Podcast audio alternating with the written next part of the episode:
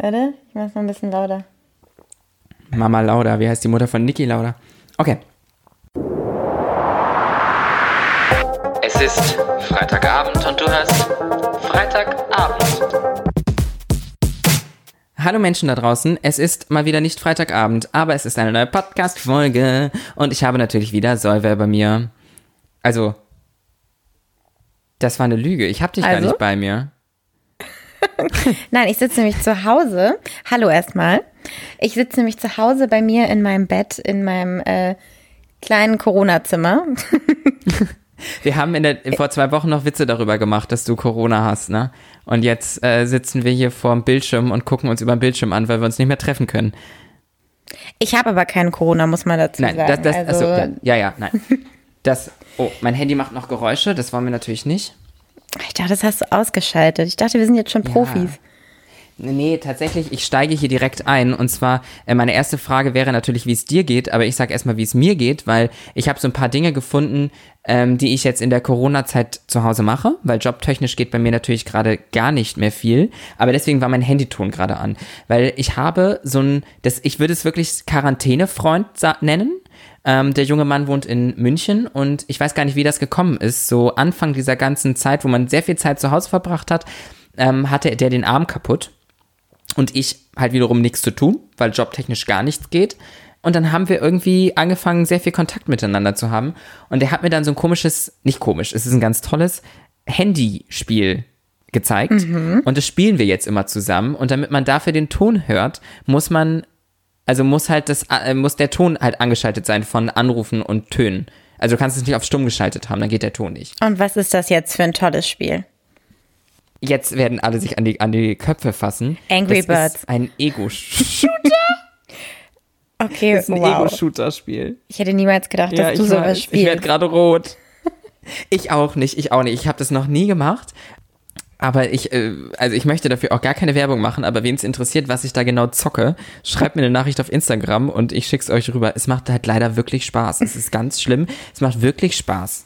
Aber lass uns nicht über Ego-Shooter spielen. Wie vertreibst du dir die Zeit während Corona? Ich muss sagen, diese Woche ist bei mir gar nicht so viel anders als sonst, außer dass ich halt mein Wohnzimmer nicht verlasse. Ähm, ja. Gar nicht so an- anders als sonst, außer dass ich mein Wohnzimmer nicht verlasse. Naja, so vom Arbeitsablauf. Also da ich jetzt diese Woche wieder arbeite, letzte Woche habe ich nicht gearbeitet, weil ich krankgeschrieben war, aber aus anderen Gründen.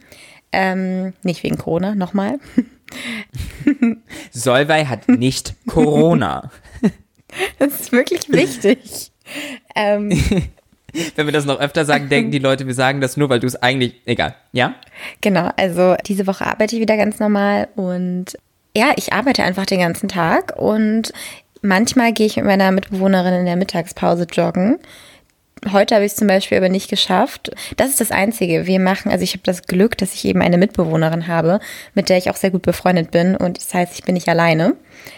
Ja, und wir sind zusammen hier irgendwie in der Isolation und machen eben zusammen viel Sport, gehen vielleicht eben einmal am Tag irgendwie raus, joggen, irgendwie spazieren und ansonsten kochen wir tatsächlich äh, dreimal am Tag, also wirklich morgens, mittags, abends. Dreimal am Tag. Naja, also morgens machen wir uns dann alles? halt einen Chia-Pudding oder sowas. Da, da, also das ist jetzt wirklich das Wort Kochen sehr, sehr dehnbar be be benutzt. Okay, ja gut, also wir machen dreimal am Tag uns wirklich ist eine Kochen nicht Mahlzeit. erst, wenn man es heiß macht? ja, aber Chia-Pudding mache ich heiß. Okay, Verzeihung, ich habe noch nie in meinem Leben Chia-Pudding Du zubereitet. kannst ihn auch kalt machen, aber ich mache ihn gerne heiß am Morgen. Ja, Chia ist sowieso irgendwie gar nicht meins, vor allem sobald es, boah, ich bin so ein Konsistenzmensch und Chia ist gar keine gute Konsistenz, das ist so glibberig. Boah. Kleine Info nebenbei, was ich sonst auch noch mache, ist tatsächlich, ich bin noch ein bisschen auf Bumble unterwegs. Wir haben ja vor, Uh. vor kurzem in ein paar Folgen ähm, gesagt, dass ich mich da jetzt angemeldet habe. Und man bekommt da immer so lustige Nachrichten. Wenn du jetzt länger nicht mehr geswiped hast, dann bekommst du von denen immer so Erinnerungen. Aber Bumble macht das halt viel schlauer als Tinder. Und die machen das irgendwie so nett, so empowering. Jetzt habe ich gerade eine bekommen. Auf Bumble kannst du zeigen, wie toll du bist. Grundsätzlich habe ich dir ja schon angekündigt, ich meine, wir reden jetzt schon relativ viel über Corona. Ja. Eigentlich herrscht hier die, das, die Corona-Challenge, dass wir nämlich die nächsten 40 Minuten in diesem Podcast nicht über Corona reden werden. Trotzdem möchte ich, bevor wir damit anfangen, dir eine letzte Frage dazu stellen und das ist die, hast du vielleicht schon fast beantwortet, aber was für dich die positiven Seiten von Corona sind? Weil es ist immer alles so negativ. Was ist für dich positiv? Also ein positiver Effekt ist, finde ich absolut, dass die Natur sich gerade erholt. Also wir sehen das ja auf etlichen ähm, Satellitenbildern und Heatmaps ähm, von der Welt.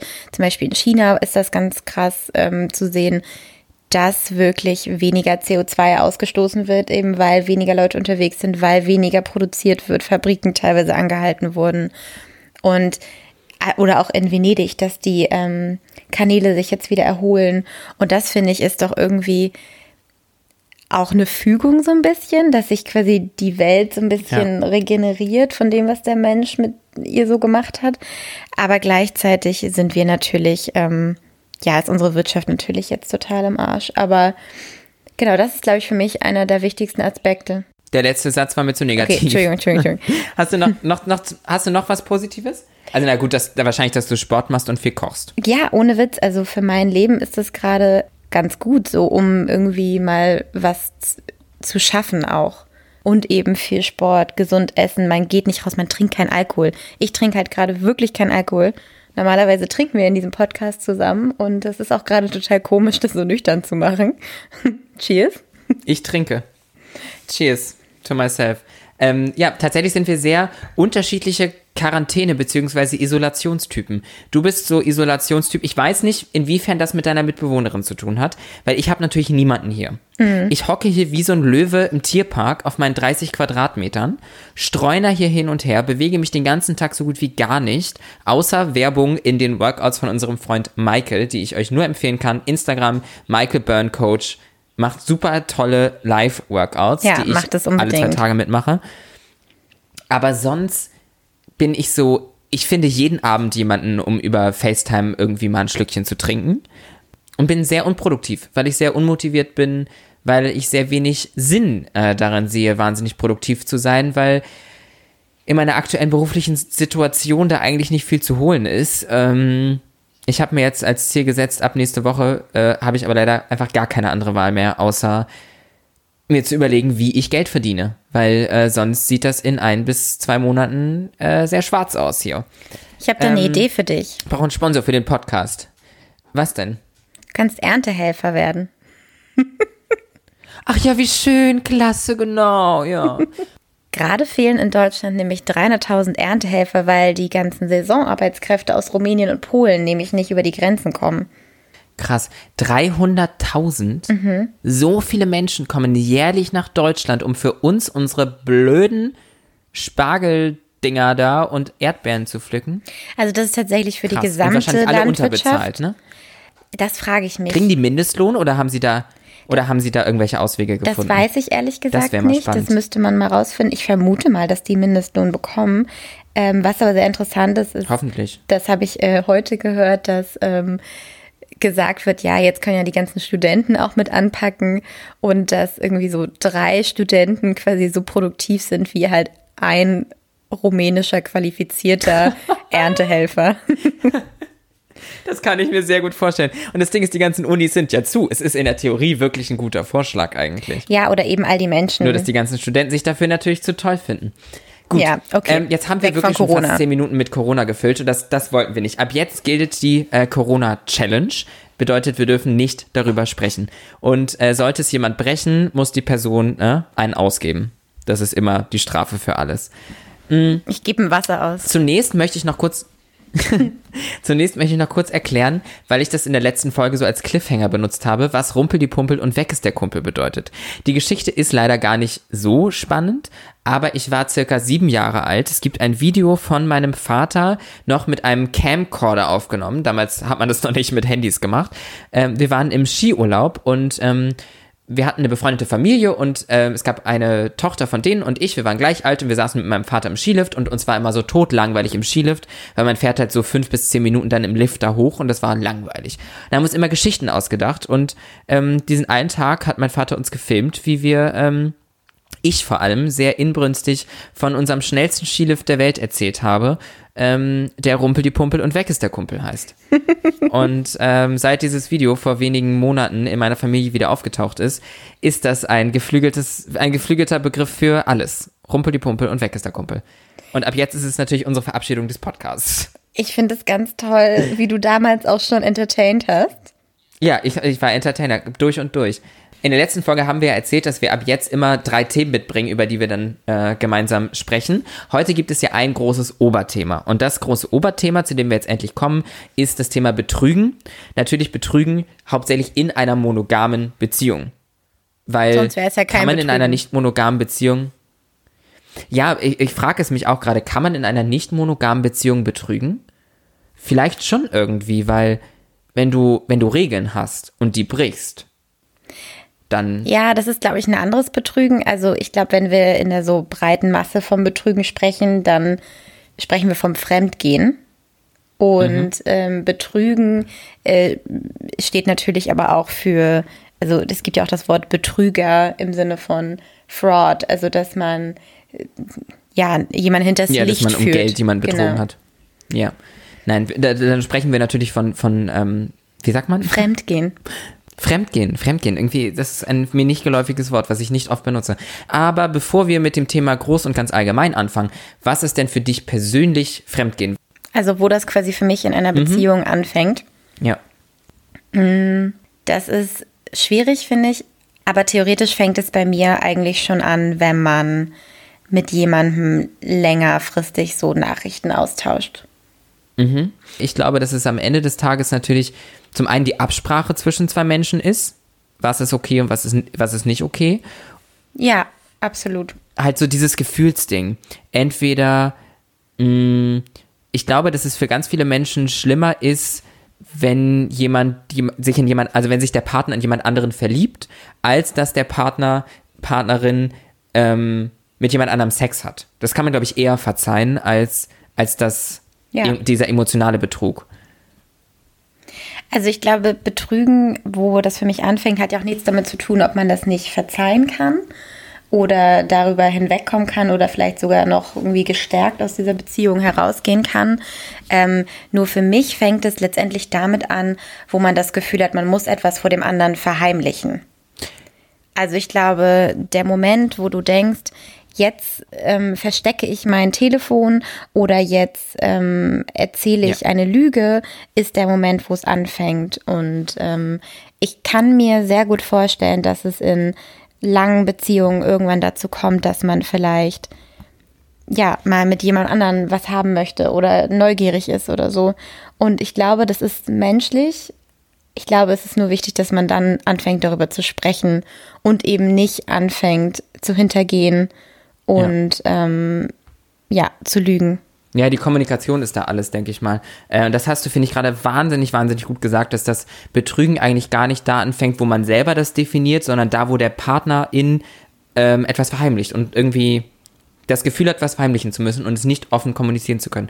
Hast du schon mal in einer monogamen Beziehung jemanden betrogen? Ähm, ja. Ich will mal sagen nein, weil das eigentlich was ist, was ich gar nicht machen will und würde.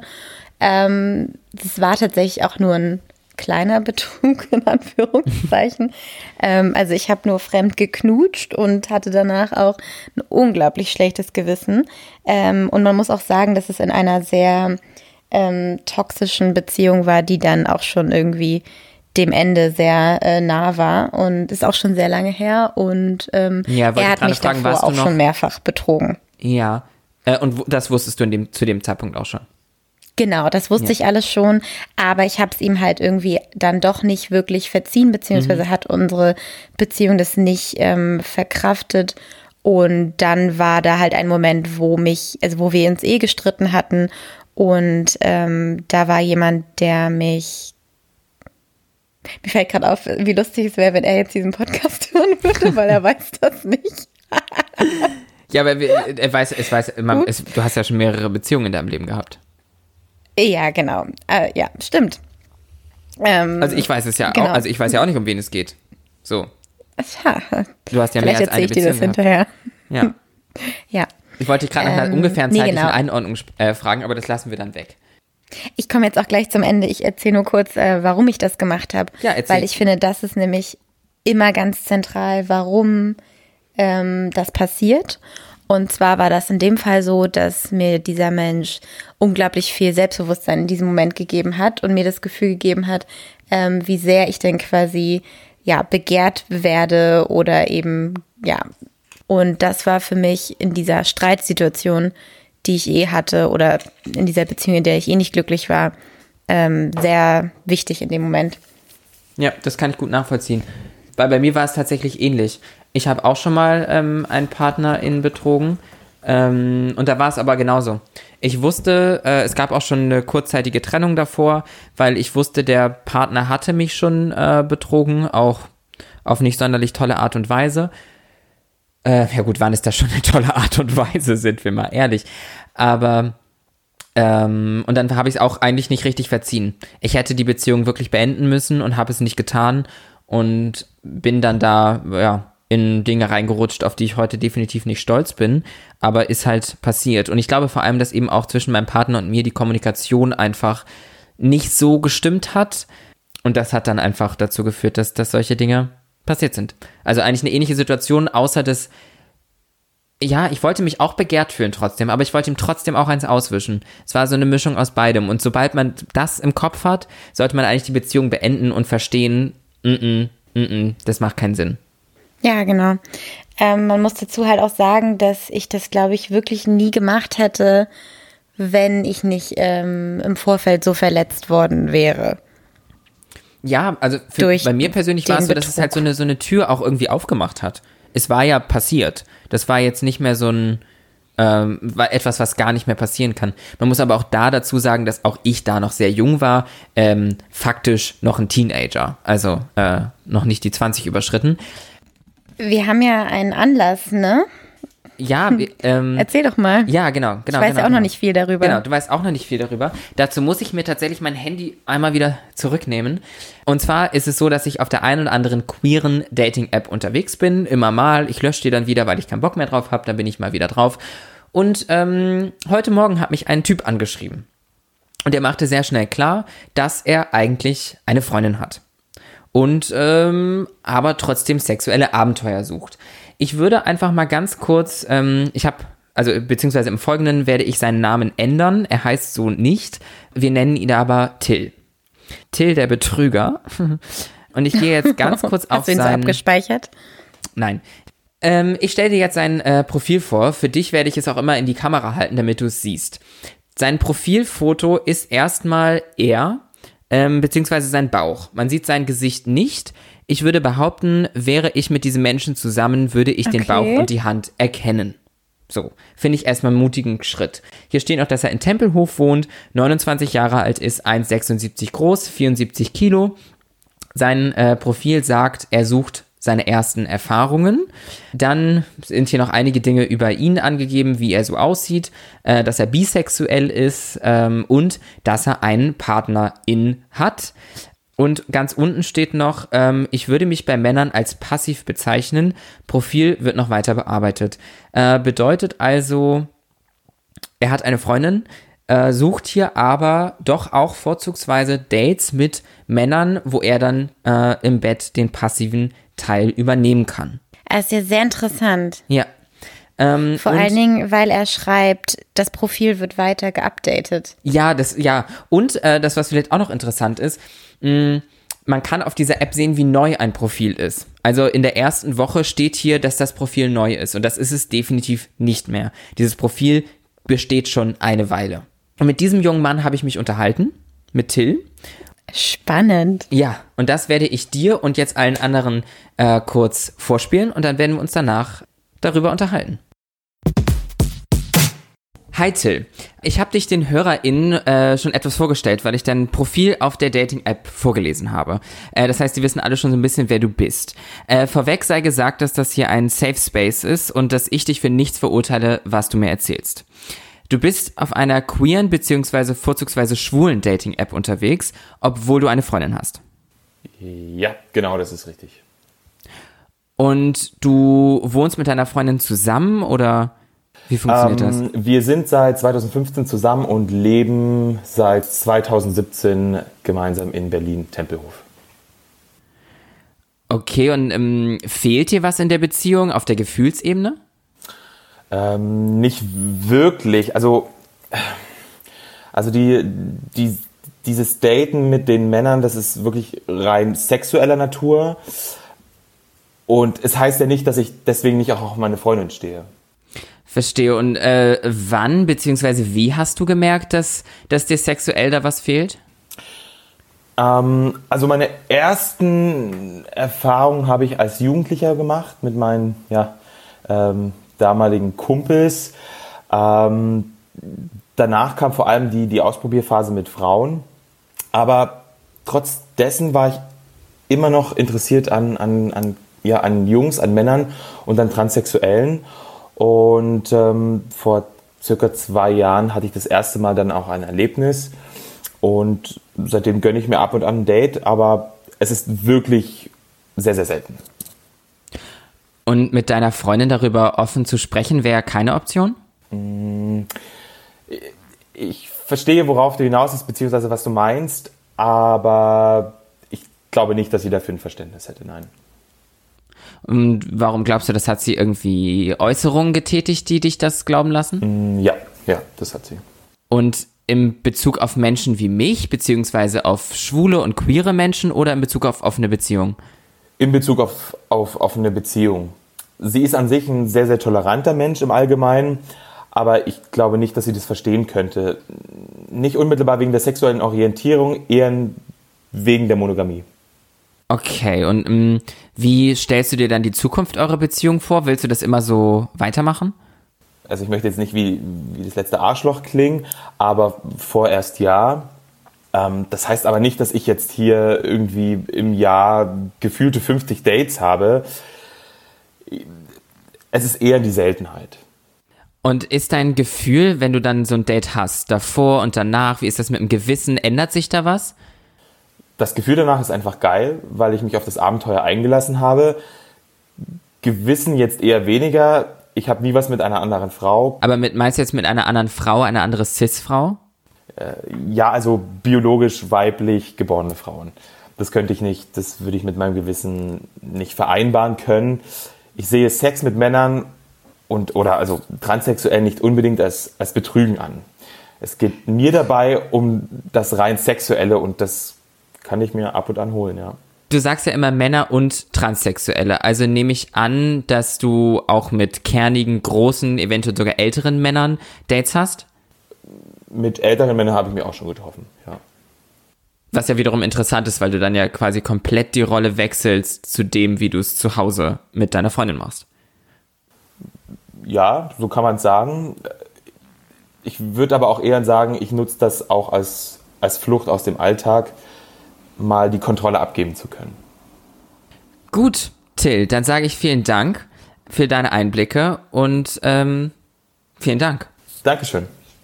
Danke.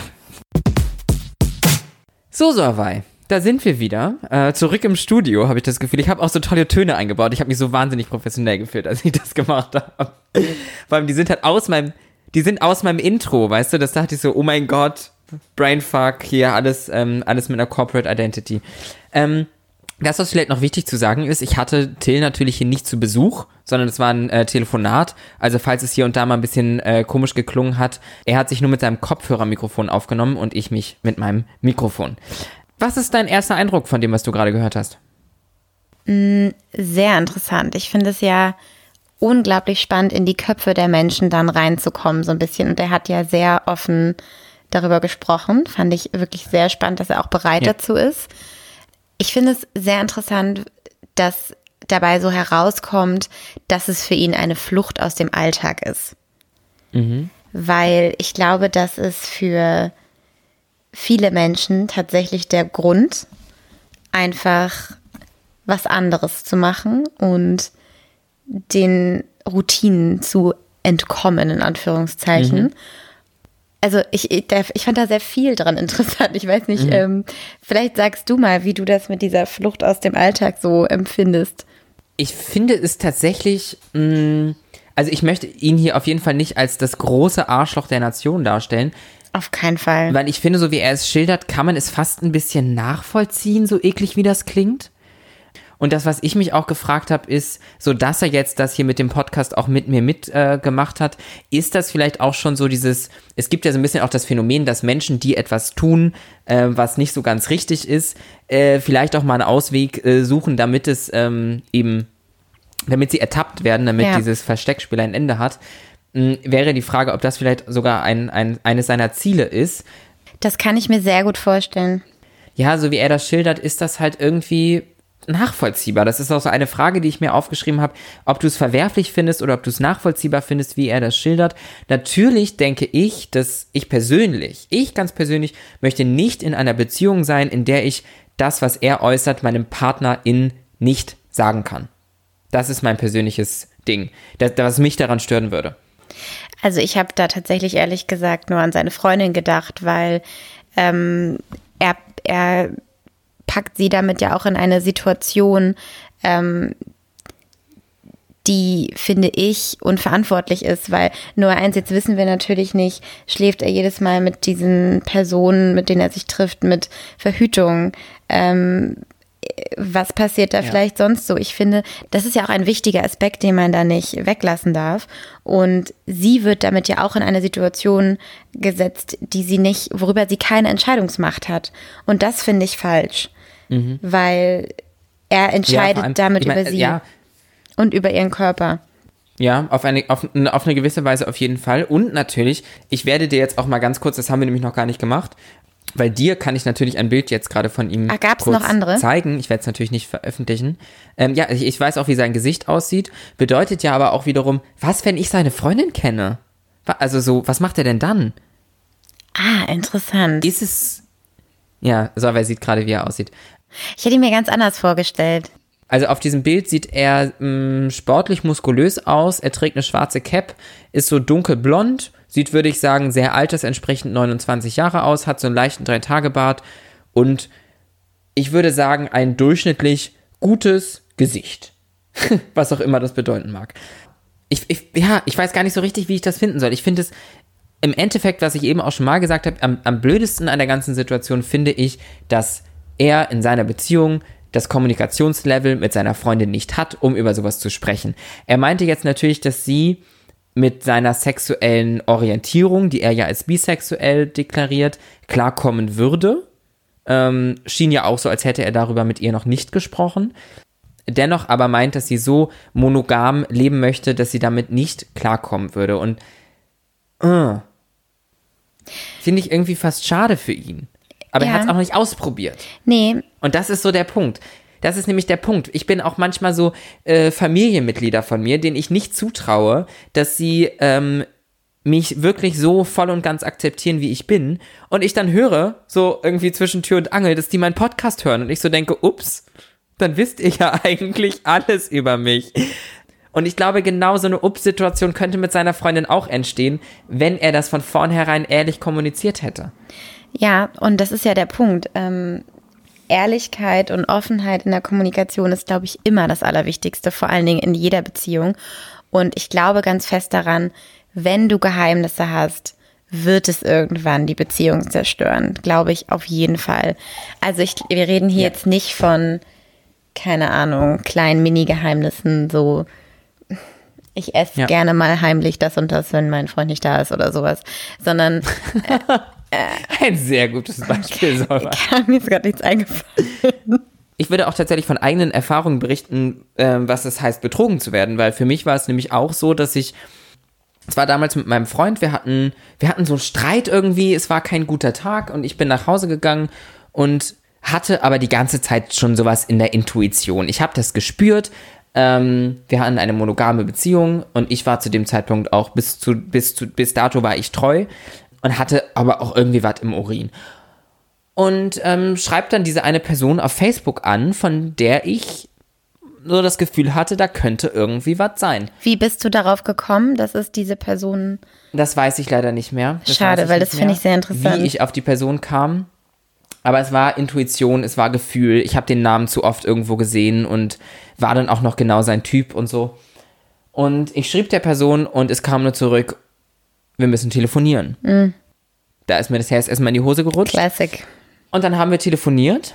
Mm, Und dann hat er mir alles erzählt, was äh, da vorgefallen ist und mir dann auch Screenshots geschickt. Und die Screenshots waren für mich das Schlimmste. Weil mein Ex-Freund hat damals auch behauptet, es hätte daran gelegen, dass er, wir hatten eine, eine Fernbeziehung über einen gewissen Zeitraum und dass es daran gelegen hätte, dass er so wahnsinnig alleine war. Ähm, und ja, dann habe ich in den Screenshots aber gelesen, dass ich vor Ort war. Und er meinte, er hätte gerade eine Freundin da und es tut ihm total leid, aber die ist jetzt doch noch länger geblieben. Oh mein Gott, wie nervig. Nee, ich war da. Keine blöde Freundin. Das kenne ich auch sehr gut und ich finde, das ist das, was richtig tief wehtut, dieses, diese Nachrichten lesen zu müssen. Auf was für einem Vertrautheitslevel die Person mit der anderen dann schon spricht und im, Ja. eben womöglich noch über einen selber. Das finde ich heftig. Lass uns zurück zu Till kommen. Du hast ja ein paar Notizen gemacht. Was hast du dir so aufgeschrieben? ähm, dass sie fünf Jahre zusammen sind. Und hat er gesagt, wie lange er das schon macht? Macht er es seit Tag 1 der Beziehung? Äh, soweit ich das Gespräch erinnere, ähm, gab es vor zwei Jahren für ihn äh, das ausschlaggebende, Ah, äh, die, okay. das ausschlaggebende Erlebnis. Okay. Ähm, interessant, vor zwei Jahren sind sie auch zusammengezogen, ungefähr drei Jahren. Ähm, ich vermute, dass das dann dieser Einengungs... Gut, es ist bei ihm natürlich jetzt was anderes, weil es nicht nur um das reine ähm, Fremdgehen mit ähm, einer Person des anderen Geschlechts geht, sondern eben da er bisexuell ist, ist es für ihn ja auch, er sagt ja, es ist für ihn Abenteuer, ähm, sich ausprobieren. Ähm, deswegen ist es, glaube ich, schon nochmal was anderes. Und ich finde das auch an sich gut, dass er sich ausprobiert. Ich finde nur, dass das halt dann unter anderen Terms passieren müsste, also unter anderen Bedingungen und Absprachen. Was ich auch sehr interessant fand, war die Formulierung, ich gönne mir dann ab und an ein Date. Genau das habe ich bei mir auch stehen. Gönnen. Das Ja. finde ich interessant oder das kann er sich hin und ab und an mal holen oder so. Genau. Das fand ich sehr interessant. Das ist für ihn eine Belohnung. Das heißt, ähm, sein Alltag sonst ist für ihn halt so, ja, Alltag, normal, es ist nichts Besonderes mehr. Und das ist für ihn das, ähm, was er sich gönnt, wenn es ihm gut gehen soll, wenn er vielleicht auch, keine Ahnung, wenn er was Tolles geleistet hat als Belohnung eben. Das finde ich super spannend. Ja. Und ich, das ist, das ist ja letztendlich auch das Prinzip, das bei Drogen so funktioniert. Also es ist ja das Belohnungsprinzip. Ähm, dieses, ich merke, mit den Drogen geht's mir besser und deswegen ähm, nehme ich die immer wieder. Und deswegen glaube ich auch nicht, dass das ähm, weniger wird, sondern tendenziell immer mehr, wenn er sowas macht. Weil du wirst bei sowas ja auch routinierter. Und ähm, ich glaube, das zeigen auch wirklich mehrere Studien, dass Menschen, die das wirklich öfter machen, darin so routin- routiniert werden, dass sie bei dem zweiten, dritten, vierten, fünften, zehnten Mal viel, viel weniger Reue empfinden als beim ersten Mal. Ja, total. Das fand ich nämlich auch sehr interessant. Ich habe ja die Frage ganz bewusst so gestellt, wie er sich denn nach den Dates fühlt. Und da meint er, er, er findet's geil. Da war ich, das war tatsächlich für mich fast die, die beeindruckendste beziehungsweise befremdlichste Antwort, dass er sich nach den Dates, dass er keine Gewissensbisse hat und es geil findet, dass er, dass er ein Abenteuer ähm, durchgezogen hat. Das fand ich krass. Ja, ich glaube, es ist natürlich dann auch dieses, er ist bis jetzt damit durchgekommen. Das heißt, er wurde nicht erwischt und ich glaube, das könnte auch so einen gewissen Kick fast schon auslösen. Ja, aber da scheint er wirklich ein ganz anderer Mensch zu sein als ich, weil ich meine, wir haben beide schon drüber gesprochen, dass es in unserem Leben schon äh, Momente gab, in denen wir einen Partner in betrogen haben. Ähm, Schande auf uns. Aber wir haben uns ja beide danach sehr schlecht gefühlt. Und darauf, ich, als ich ihm die Frage stellte, dachte ich so, ja gut, ich weiß die Antwort eigentlich schon, ich brauche die Frage nicht stellen. Und dann kam aber die Antwort, dass er sich geil findet, äh, fühlt. Und da war ich so, okay, okay. Und dabei geht es nämlich, glaube ich, auch darum. So, es ist ja, Betrügen ist ja auch ein sehr, sehr egoistischer Akt. Auf jeden Fall. Und wir kommen auch noch ganz kurz bitte zu dem Punkt, dass für ihn das Betrügen mit einer Transperson oder einem Mann kein Betrügen ist. Ja. Finde ich auch ganz interessant. wie man zu so einer Aussage kommt. Er hat ja ges sogar gesagt, mit einer anderen Cis-Frau, das könnte ich ja gar nicht. Das wäre ja, also da hat er dann seine Ja. Grenze gesetzt, in Anführungszeichen.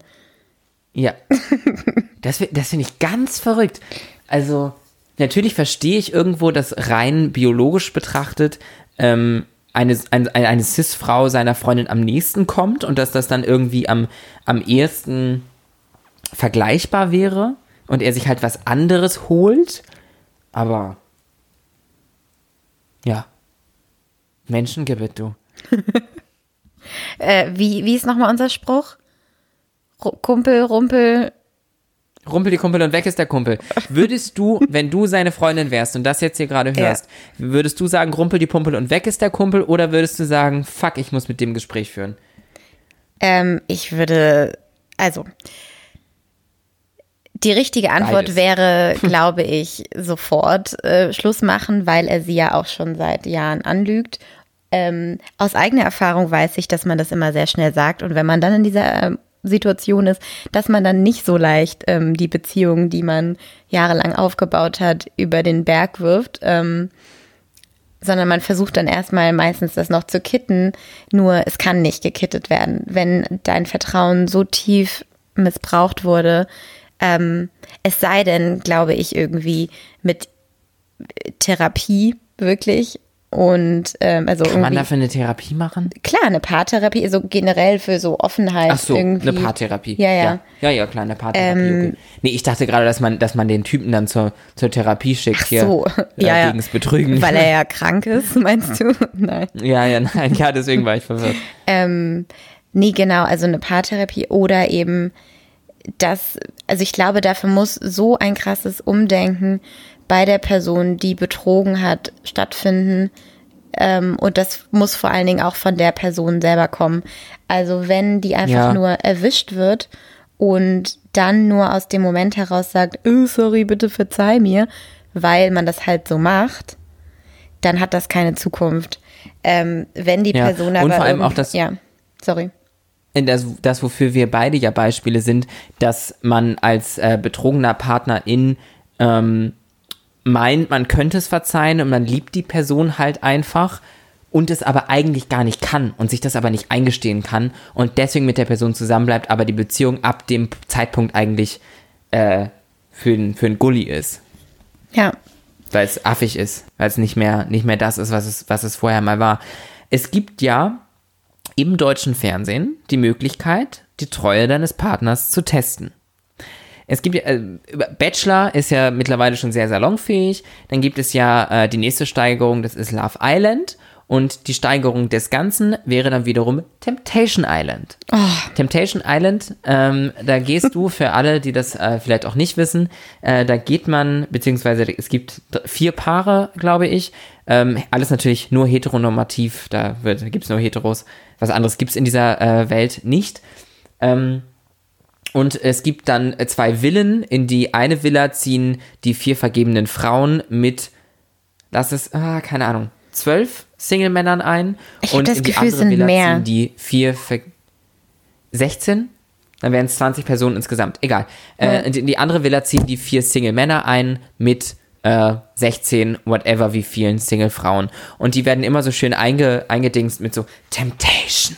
Und dann äh, ist natürlich alles Werbung hier gerade. Aber immer so Temptation. stimmt ja, dann- oh Gott. Ich Dann muss auch sagen, dann, dann gucken ich die ganz sexy in die hab. Kamera. Ja, ich hab's, ich hab die erste Staffel schon geschaut und die zweite Es gibt eine zweite. Staffel. Es ist ja, die läuft gerade. Es ist Fuck, warum krieg ich das mein nicht mit? Trash-TV-Herz, ja, äh, mein, mein, mein Trash-TV-Herz schlägt ganz, ganz hoch, wenn ich das, wenn ich das anschaue. Ähm, wenn du einen Partner hättest, wie viel Geld müsste man dir zahlen, um in diese Sendung mit deinem Partner zu gehen? das könnte mir gar nicht genug Geld sein, also um meine Beziehung dadurch aufs Spiel zu setzen. Okay, tatsächlich denke ich, für mich müsste es gar nicht so viel Geld sein, weil natürlich setzt man irgendwo seine Beziehung aufs Spiel, aber mh, wenn der Typ dich vor Fernsehkameras betrügt, ja, dann überleg mal, was der ohne Kamera im Club macht. Ja, da hast du recht. ich würde niemals ins Fernsehen gehen zu so einer Serie. Also man könnte mir, glaube ich, niemals genug Geld biet- anbieten. Obwohl, ich weiß nicht, würde ich es vielleicht für eine Million machen?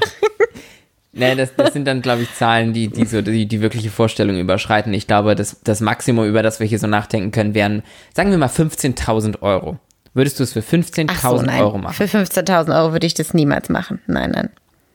Auch nicht, wenn du deinem, deinen Partner liebst, deinem Partner vertraust, wahnsinnig gut mit ihm kommunizieren kannst und ihr vorher besprecht, komm Schatz, ähm, wir machen das so und so, wir ziehen das gemeinsam durch ähm, und dann, dann nehmen wir das Geld. Hm. Nee, weil ich würde es tatsächlich äh, gar nicht dann wegen meines Partners nicht machen, sondern meinetwegen, weil ich glaube, wenn man einmal in so einer Show ist, bist du halt total verbrannt. Ja, und, okay. äh, Das, das, ist ein ja Argument, noch, was ich, äh, das ist ein Argument, was ich akzeptiere. okay, gut. Weil alles andere wäre natürlich so ein bisschen, ähm, ne, wenn der Partner das schon nicht kann, für zwei Wochen da irgendwie in so einem Haus mit, mit Singles zu sein. Und natürlich die Frage ist, was sind die Absprachen? Also du könntest das auf jeden Fall. Also du könntest quasi eine offene Beziehung führen.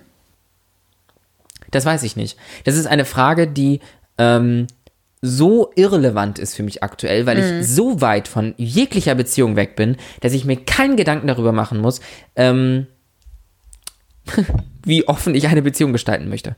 Weil ich glaube nämlich auch, dass eine Beziehung im Idealfall als monogame beginnt und man dann ein so gutes Verhältnis aufbaut, dass man sagen kann, ey du, wir sind jetzt seit anderthalb Jahren zusammen und ich würde sagen, komm, Anderthalb Jahre findest du schon so lange.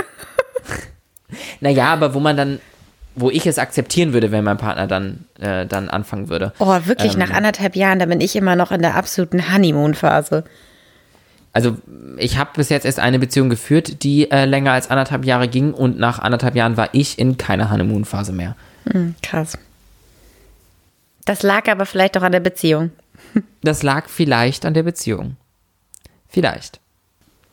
Ich hoffe doch nicht, dass man nach anderthalb Jahren schon das Gefühl hat, man braucht jetzt mal was anderes.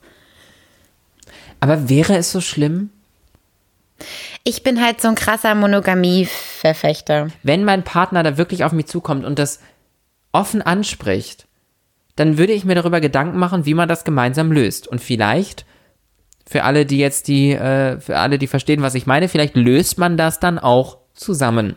Ja? Das Problemchen. Vielleicht kann man damit anfangen, es gemeinsam zu lösen. Und dann schaut man halt, wie sich das entwickelt Ja. halten wir fest, wir sind jetzt hier auch fast am Ende der Folge, beziehungsweise schon ziemlich am Ende der Folge. Kommunikation in einer Beziehung ist alles. Ich habe da auch mit einer sehr guten Freundin zuletzt drüber gesprochen und wir sprachen über Kommunikation in einer romantischen Beziehung und in ähm, sehr guten Freundschaften. Und dass man einfach in einer Freundschaft in ganz vielen Fällen noch ehrlicher, noch besser miteinander kommuniziert als in einer romantischen Beziehung. Und deswegen hätte ich super gerne erstmal Ja. einen besten Freund, der dann mein Partner wird. Das möchte ich. Und so dich dann auf einem anders. weißen Ross äh, abholt.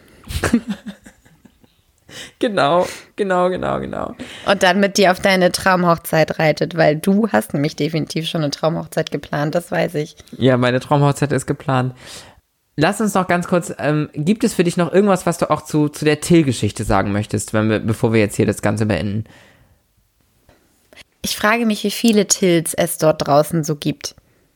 Wie normal das ist, was Till macht. Und täte allen tatsächlich auch mehr sexuelle Offenheit, glaube ich, gut. Ja. Nur, nur halt eben nicht.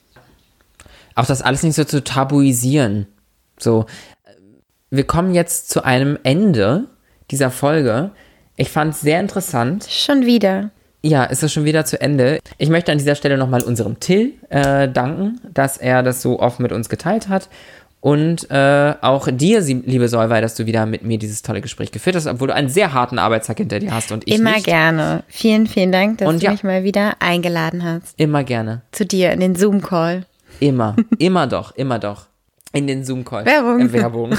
Alles ist Werbung. Und damit sage ich, Rumpel die Puppe und weg ist der weg ist der Kumpel. Das muss ich jetzt mal noch merken. Ich liebe Mach's es. gut. Ich liebe es.